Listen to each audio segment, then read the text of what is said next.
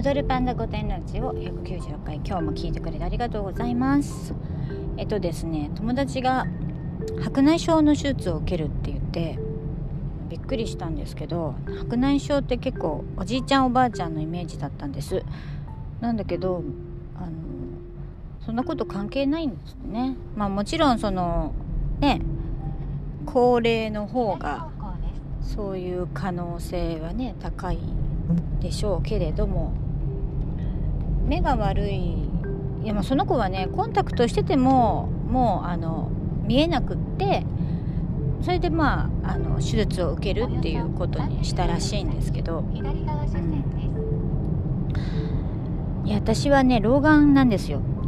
あのすごく遠くはよく見えるんですけどあの本を読むとかね。そういう時にはちょっとぼやけて見えません。だから白内障の人って逆でしょ？遠くが見えないっていう普通に目が悪くなってくるからぼやけてくるってことなんでね。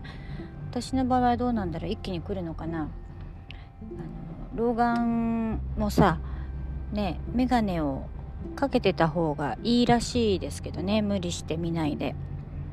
大事な書類はねあの眼鏡かけますよ。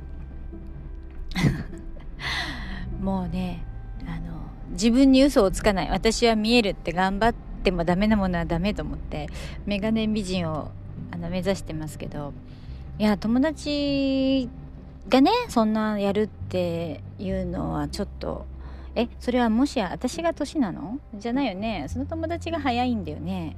でもねその子ね結構腎臓のなんか病気したりとかまあ不妊もそうなんだけどしょっちゅうやっぱ手術したりしてる、うん、だから体が弱いんだねきっとね。うん。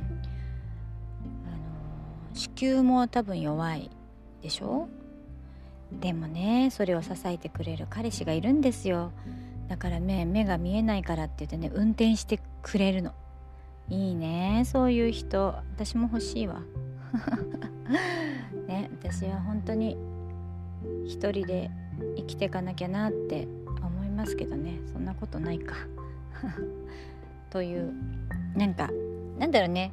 なんか自分にはそういうの関係ないと思ってたのが意外に身近な人がやると私どうどうしようなっちゃったらとか。でね病院に普段かからないからさ、すごいこだってね、白内障の手術ってね、あの目薬するんですって、麻酔が。麻酔が目薬で、で、目を開いたまんま手術をするらしいのよ。で、まあ、10分とかで終わるらしいんだけどね、まあ、その子の話だとね、怖くない？目開けたまんま目のところガチャガチャやってんのを見てるの。まあ、痛くないでしょうけど。で、なんか1週間ぐらい自分で顔髪洗っちゃいけないとかねあるみたいなんだけどもう麻酔恐怖症なのよ注射しないから普段歯医者の麻酔にもうなんか泣きそうになってる。ね体が悪いと本当お金かかるからね。健康が一番健康のためにお金がを使うのが結局は一番いいのかもしれないって本当思いますよ。ということで今日ちょっと短いですけど。はい。今日もありがとうございます。また明日。